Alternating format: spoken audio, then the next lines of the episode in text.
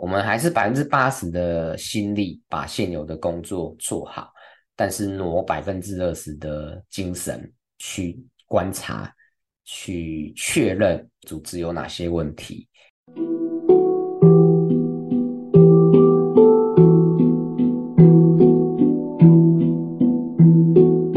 蓝海就在你身边，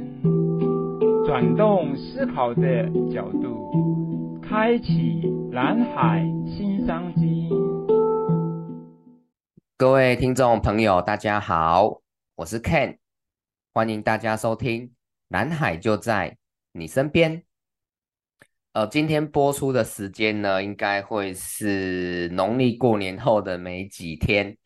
那就先预祝听到这一集节目的朋友们。大家龙年行大运，那事事顺心，健康如意。那我想，呃，会听这个节目的大部分都是成年的朋友嘛，所以可能都是处于要包红包的阶段，都要包红包给自己的晚辈啊，跟长辈。那已经已经过了那个 可以收红包的年纪了，所以这一集的节目呢，我想要呃邀请。有听节目的朋友，包一个红包给自己。那这个红包里面要装什么呢？呃，我邀请大家就是可以写一句你觉得可以帮助自己创造更美好未来的新思维。那个思维会是什么？那就把那个思维，呃，用一个纸条啊，或是你喜欢的这个卡片啊，那把它写起来，包给自己。如果你有。特别喜欢、特别想写的这个思维，那我觉得当然非常好。那如果没有的话呢？呃，我想送给大家一句话，那那句话呢，就是在现在的工作上面去创造更多的价值，在现在的工作上面去创造更多的价值。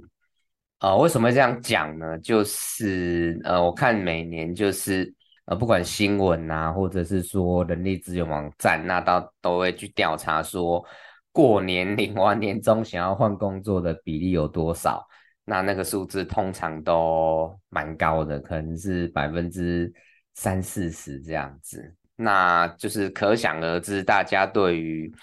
大部分人对目前的工作都并不是那么满意嘛，所以觉得哦，领完年终那换个工作也给人生。换个机会，或换个新的舞台，这样子，我想这样讲也也也也不一定有错啦。对，那换工作就是有一个变化，是一个机会，这个这个当然无可厚非。对，不过除了换工作以外，有没有其他的方法或其他的思维，那让自己在职业上面啊、能够有就是更多的薪资的报酬，那能够更有成就感。那能够工作起来更愉快。我想除了换工作以外，一定还有其他的思维跟方法可以尝试。那我们先从 找工作聊起好了。现在大家找工作，大家会怎么找工作呢？是透过一零四，还是说 l i n k i n 还是找朋友介绍？那我想我们可以先回顾一下。我们台湾从农业社会转入工业社会之后，社会大众找工作的方式，呃，有有哪些变化？我觉得这个四年级生，就是民国四十年哦，或者是五零年代初期出生的这些呃长辈们，对，比我大个 这个二三十岁的长辈们，那。他们他们那个时候可能找工作呢，就是没有没有网络，也没有报纸，他们就是要要提着行李，然后从中南部的乡下，然后从东部那到台北，或者到高雄、到台中这个都会区，或者是有工业区，那那一间工厂一间工厂去问这个呃有没有欠工人啊，有没有欠女工啊，有没有欠学徒啊。用这种方式去找工作，对，大家可以去 YouTube 找一首台语老歌来听，叫做《孤女的愿望》。我觉得那首歌就很贴切的描述了这样子的一个那时候的社会状态。对，就是简单来讲，就是说民国呃四年级生他们找工作是要自己那到工业区里面去找工作的，要长途跋涉，根本对，就是很很辛苦这样子。那再来呢，到就是呃五年级生，或者是说呃六年级的前半段的朋友们，那这些比我大大概大一轮的朋友们，那那个时候主要找工作的方式呢，呃基本上会是看报纸，对，那看报纸，然后用手写履历表过去，或者是哦打电话过去，对，那个时代主要找工作的媒介是用。呃，在报纸里面的这种分类广告的这个呃找工作这样子，那再到后来呢，就是到六年级生或者是七年级生，那就是我这个世代的朋友们，那包括我自己，我们毕业或者退伍后，那要找工作，大部分就会透过一零四或者一一一这种呃线上的找工作的平台，再往后个二十年，就是到现在。这个时代可能也非常非常多人，呃，是用 LinkedIn 在找工作的，对，把自己的这个呃学经历啦，或自己的专长啊，在 LinkedIn 上面可以可以让让这些呃黑 hunter 知道。那公司很多公司会在 LinkedIn 上面去公告这种呃职缺，让大家可以去透过 LinkedIn 去投履历表。我们可以看到，至少过去过去五六十年来。那台湾在一般人找工作方式，至少就有四个比较大的变化。那第一个是就直接要到工业区去找工作，第二个是看报纸找工作，那第三个是透过一零四找工作，那第四个呢是在 linking 上面去找工作或者是推销自己。那我想，呃，透过这四个找工作的方式。那我有三个想跟大家分享的一个看法哈，我觉得从蓝海的角度来看这样子。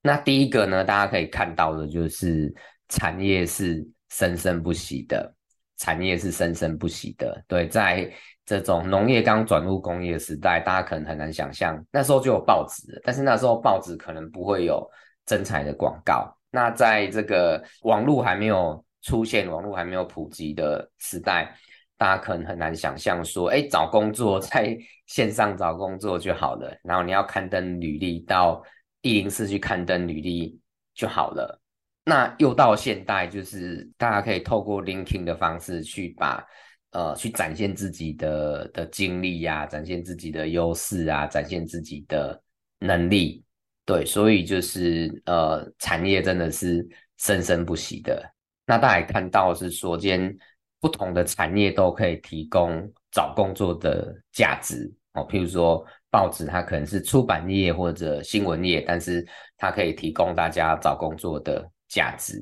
哦，那当然，呃，一零四它本身成立的目的就是要去媒合工作嘛，哦，那它是它是一个线上这个工作媒合的平台，但是 LinkedIn 呢，LinkedIn 它到底是一个社交平台，是一个找工作的平台，好，这个就就蛮有趣的。这四个找工作的演变，我第一个想跟大家分享的，就还是产业是生生不息的，所以我们一直可以去当那个呃创造性产业、创造性商业模式的人，我们不用去执着于在现有的产业的这种抽象的呃边界或框架里面去限制自己，那只想着去跟其他竞争者。竞争，好，只想着去跟大家提供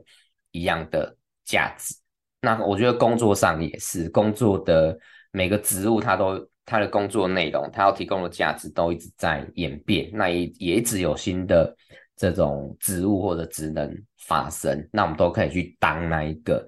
呃，去帮自己现在的工作去创造更多价值的人。对，所以这是第一个，呃，想跟大家分享的部分。那第二个呢，就延续第一个我讲到的，就是产业的边界是可以被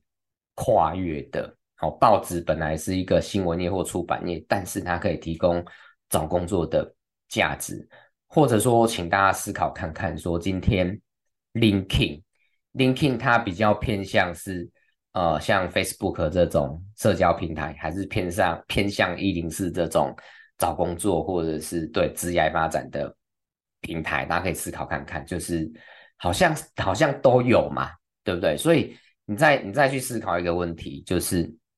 今天如果 LinkedIn 还没有出现之前，如果你想要打败 Facebook，你会怎么做？其实非常非常非常非常的困难。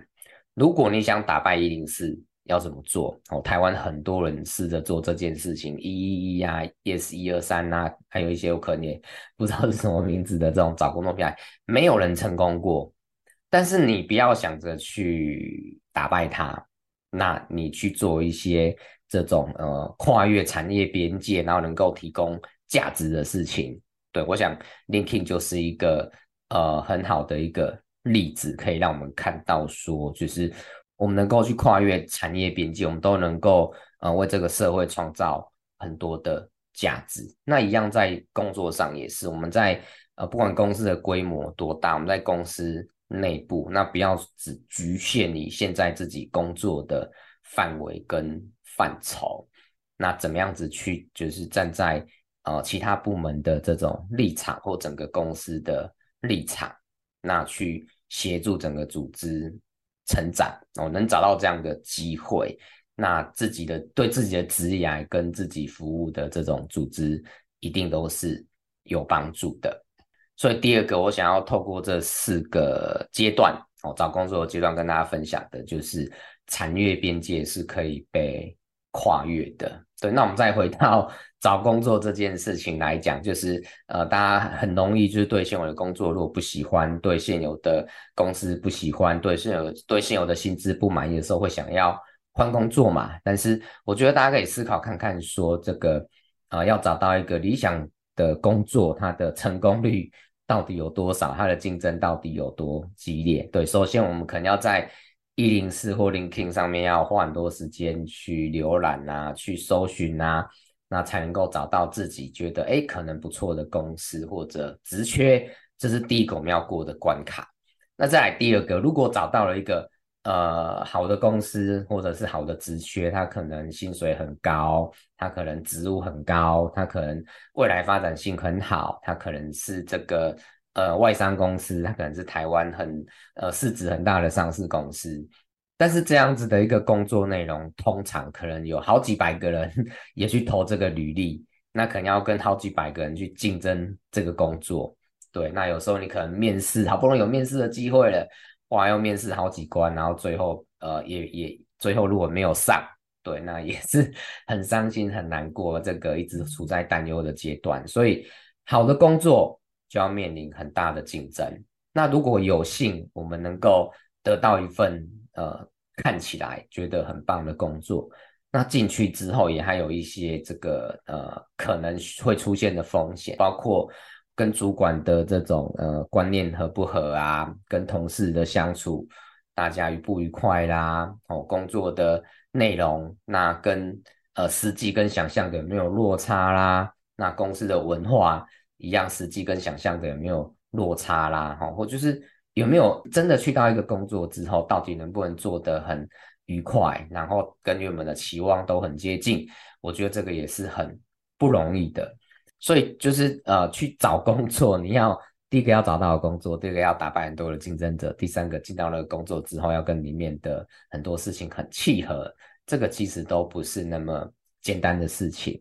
那当然，我也不是要否定。呃，换工作或找工作这件事情，离开一个自己不喜欢的环境，到去到一个呃新的环境是新的机会，那也是新的挑战、新的成长。我觉得这个绝对不是坏事情。那我只是说，除了哦主动投履历去换工作以外，还有另外一种可能性，就是我们把现在的工作，那在现在的工作里面再去创造更多的价值。那让公司更需要我们，让周遭环境更需要我们，让这个产业哦更认识我们。那为这个为这个组织呢，啊帮助这个组织成长。那这样子呢，去帮助环境的过程当中呢，就是自己的能力呀、实力呀，其实一定都会提升。那其实也是在帮自己的未来创造更多的机会，因为这个。呃，组织会更需要我们。那这个同产业里面的其他公司可能会看到我们，可能会来挖角啊，甚至其他产业的人哇，他有需要类似能力的人才，他也可能会主动来找我们。那我们自己在这创造价值的过程当中，都会累积其他的能力呀、或者是某种能力会越来越熟练呐、对，那自己在这个职业的发展上面，一定会有更好的累积。那再来呢，就是怎么帮现有的工作去创造呃更新的价值或更重要的价值。那我觉得大家可以思考一件事情，就是这个世界应该是没有乌通乌托邦存在的嘛，就是没有完美的世界。那其实也不会有完美的公司、完美的组织存在。对，大家不管去到哪个地方、哪个组织，都会觉得它是有问题的。那这些问题呢，其实就是我们创造价值的地方。所以创造价值的方式呢，大家以往比较会觉得说，把公司交代的事情做好，把主管交代的事情做好，对，那就是一种执行力的展现。那那个当然没有不好，可是我觉得如果要站在蓝海的角度，我们要脱颖而出，我们要呃，就是不要跟其他人竞争，又可以让自己的资料更好的发展。那我们就必须要去试着去帮这个组织、帮这个环境解决存在，但是没有人去发现或没有人解决的问题。我从这个角度呢，我们都能够不断的帮自己跟帮组织去创造价值、去成长。对，那我觉得某种程度来讲，就有一点点类似这种呃内部创业的。概念，那当然不是说我、哦、去成立一个新的部门啊，哦，这么这么大的一个内部创业，就是有时候是很简单的，就是你看到的一些呃需求，看到的一些问题，你用你会而且大家接受、大家满意的方式去解决它，其实就是这样子而已。那我觉得我可以分享一些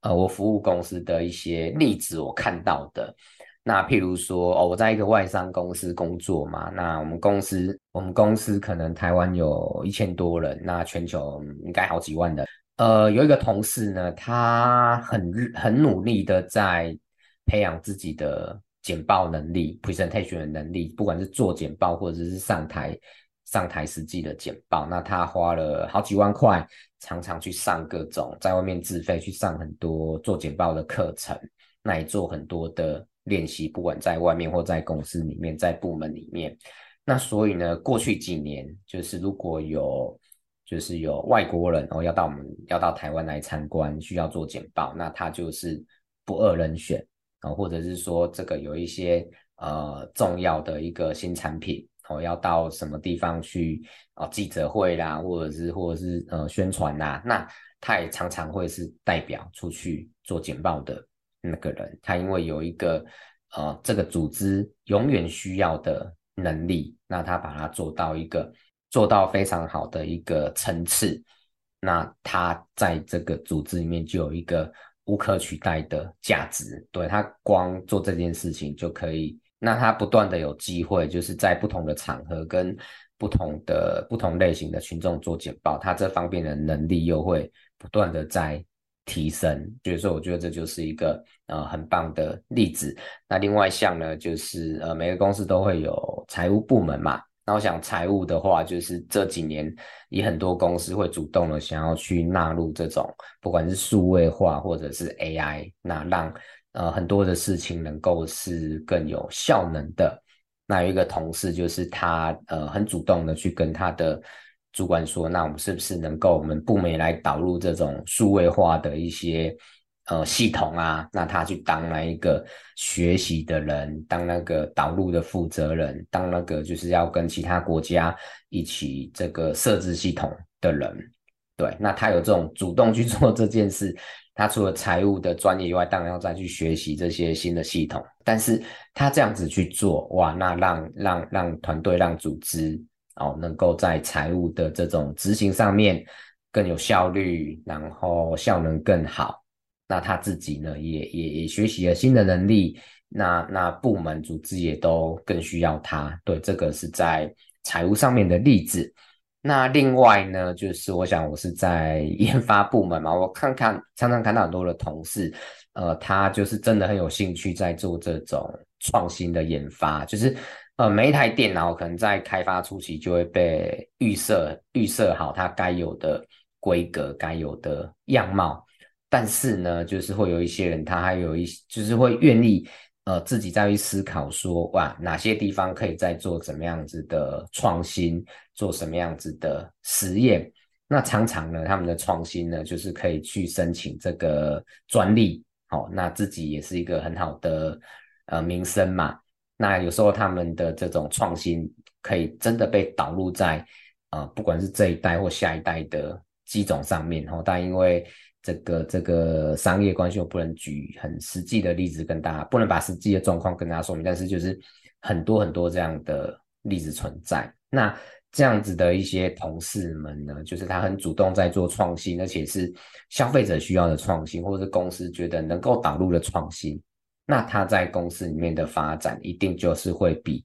你只想着把规格做好的人发展来得好，来得更有机会。对，所以我想，呃，不管是简报的例子，或者是财务自动化的例子，或者是科技创新的例子，那。每个人在自己的工作的场域上面，那呃，从自己喜欢或擅长的地方，那试着哦去帮这个组织去创造更多的价值，然后带着这样子的一个心态，我觉得都是利人利己，那也是帮自己的职业能够成长的其中一个很好的方式哈。除了 找工作。换工作以外，那在内部去去做利人利己的事情，我觉得也是一条非常好的道路。甚至我觉得这条道路的成功率是更高的，因为我们前面有讲过嘛，你你换工作，好的工作太多人跟你竞争了，而且你进去之后，一定很多你跟你意原本意想不到的，不管是文化上面、这个流程上面的一些一些一些差异性，要去适应或者要去克服。那在一个我们熟悉的环境里面去创造价值，我想绝对不是坏事情，而且长期来讲，就是 就是有没有被挖角啦、被升职的机会，一定是会越来越大的。而且这这些都是自己可以控制的事情。那当然，大家常常会觉得说要去创造价值，好像是很难的事情。那我觉得，呃，我觉得有三个三个。就是也是从大家的角度，然后可以跟大家分享的地方。我想第一个是要有耐心，对，很很难说。今天我想要帮人家创造价值，我明天就找到那个问题在那边的。我今天看到一个问题，我后天就能够想到一个很棒的解决方案，或是我想到的解决方案可以很快的导入，很快的被实行，这个都不太现实，不太合理。所以我觉得要有耐心是第一个非常。基本的事情就是怀抱的这样的心态，不是只有呃去执行呃现有的任务，那试着要去找到组织存在的问题，那试着去解决哦，有这样子的一个呃精神，那也许半年、一年、两年，那慢慢的这样子的效果就会展现出来。那第二个呢，就是八二法则，八十二十法则，就是我们还是百分之八十的心力把现有的工作做好。但是挪百分之二十的精神去观察，去确认组织有哪些问题，那去验证这个我们我们提出的方案等等等等，或者去学习，呃，百分之二十时间去学习说，哎，我培养哪些能力对自己。在这个工作上面，能够未来能够有更多的贡献，等等等等，所以我觉得八十二十是一个可以长短兼顾的一个概念，就是百分之八十把短期把现有的事情做好，那百分之二十呢，去为长期去为创造价值而努力。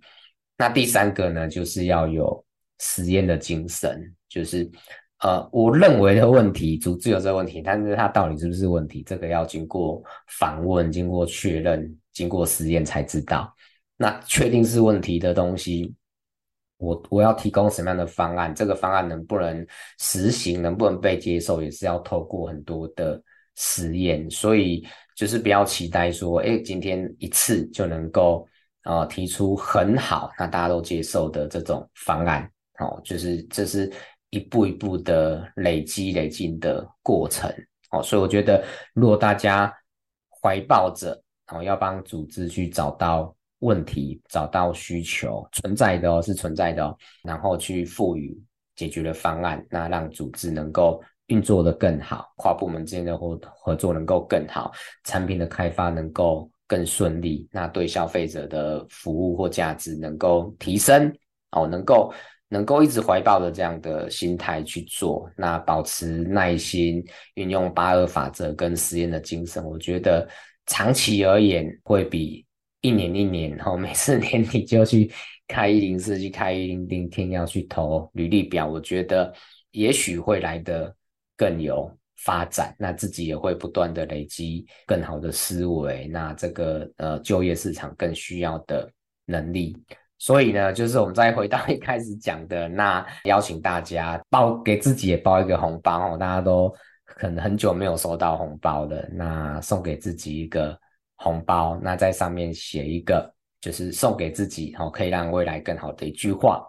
那我会建议大家可以写的其中一个话，就是呢，在工作上创造价值。除了换工作以后，我们可以试着去在工作上创造价值。所以呢，就是我想，如果就过年很多人想换工作这件事情来讲的话，那我觉得换工作呢，不如换思维；那找工作呢，不如找痛点，对，找现有组织的痛点。所以。我我一直觉得，就是人生是一个系统嘛，你你有这样的思维，能够去帮帮组织、帮你周遭的环境发现问题，那提供解决方案。那我觉得这个养成习惯之后呢，你在内部就有越来越多的机会，甚至其他的公司、其他的产业都会看到你。那你能够能够去怎么讲？能够去发展、能够去贡献的地方就会。越来越多，那也会带来更多的这种成就感啊、财富的累积呀、啊，等等等等。这个是第二点哦，就是跨越产业边界。我们那从从就是去工去工业去找工作，到从报纸找工作到一零四，那到 l i n k i n 这四个阶段。第二个要跟大家分享的，那这四个找工作的阶段，我还有最后一件事情。刚刚一开始讲有三个，然后有第三个想跟大家分享的，就是。台语有一句话叫做“甘愿做牛，免惊无田通犁”，就是在农业时代嘛，你只要愿意很努力的去种田耕作，那你基本上都能养活自己。那当然，现在呃农田越来越少了，现在工业化或者是呃科技业是台湾的一个主轴，就是 你你愿意耕田，不一定有田。可以耕，但是我们把它放大来看，就是你愿意在一个地方，在一个领域去耕耘的话，那长久来看都是能够看到价值的，都是能够创造价值的。那所以第三个呢，我还要跟大家讲的呢，会是说，今天在农业转型成工业的那个时代，那我们要找工作呢，我们只能真的到工业区里面去，一间工厂一间工厂去问。那个那个机会其实是很少的，我指的是选择的机会，就是如果你去一个呃那个工业区都在做纺织的，那但我就去做纺织啊。那个那个工业区是在做这个冲压的，你可能就是当一个冲压工人。但是现在的时代呢，现代呢，全世界都是我们的舞台，因为这个网络的关系，或是未来 AI 的关系，那我们能够接触到的。这个舞台呢是全世界，我们能够创造价值的舞台呢也是全世界。所以现在呢，在 LinkedIn 上面可以跟全世界的人互动，呃，在网络上面可以跟全世界的人互动。所以一样，我们把我们喜欢的东西，把我们擅长的东西，或者是去找一个我们有兴趣的领域，那我们能够创造价值的这个。可能性，它是远比远比哦，五十年前那个那个高路的晚梦，比他去工厂，比他坐火车坐公路局，那到到台北的工业去找工作，那个机会大的是非常非常非常多的，广泛的也非常非常非常多的。那我在五十几集的时候呢，有一集节目里面有唱了一首歌的几句哈，那还有。还有听众有留言讲这件事情，对，所以我想今天节目的最后呢，在这个呃农历过年后的 第一集节目呢，再骚扰一下大家的耳朵。我唱歌很难听，但是也许这样子反而会让大家记忆深刻，让大家知道说我们现在的机会对比五零五十年前是有多了多么的多。大家不用觉得现在的工作很难找，那关键还是我们能不能为这个世界创造价值，我们有没有一步一直在成长？全世界都是我们的舞台。那最后让 我唱几句这个。高路的晚梦，孤女的愿望，我觉得这也是很棒很棒的一首歌，我们可以稍微的 回味一下过去这样子。请借问宝钗的田庄阿伯啊，人在讲繁华都市，台北对倒去，阮就是无好意外。可怜的女儿，自细汉就来离开父母的身边，虽然无人替阮安排将来代志。阮想欲来去都市做着女工多日子，也通来安慰自己心内的虚微。请借问路边的卖粉阿姐啊，人在讲对面已经工厂是毋是？大哥是要用人，阮想要来去。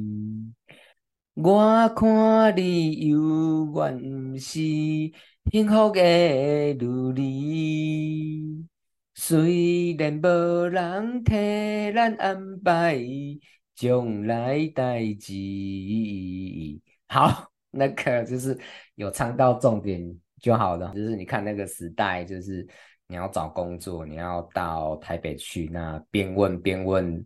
这个工业区在哪边，然后那个工厂是不是要找人？那他后面的歌词就是真的去到工厂的这个门口哈，问这个警卫啊哈，哎，工厂到底有没有在要要要女工这样子？那我们都是普通的小老百姓嘛，我们的父母或者祖父母，那从那个很辛苦的时候，连三餐要温饱都很。困难的时候，那找工作呢，是要背着行囊，然后到离家非常非常远，没办法跟家里联络，不知道呃有没有地方可以住，不知道什么时候能找到工作的那个时代。那一直到现在，我们有很多的资源，有很多的工具，有很多的学识，那让我们能够为这个世界。创造价值，所以最后最后还是勉励大家，就是我们可以借鉴台湾水牛的精神，甘愿做田免惊无田通咧。那在一个呃自己熟悉的领域或者是有兴趣的领域，那慢慢的去耕耘，一点一滴的累积。那我觉得随着时间的累积，那每一片大家辛勤耕耘的水田。那在收成的季节到的时候，那就会看到沉甸甸的稻穗，那在微风中随风摇曳。那最后就是 再次提醒大家，对，听完这一集的节目之后，想一想，那要今年要送什么新思维给自己，那把它写在红包里面，包给自己。好，那就再次祝福大家。新年快乐！我们这一集的节目就分享到这边，谢谢，拜拜。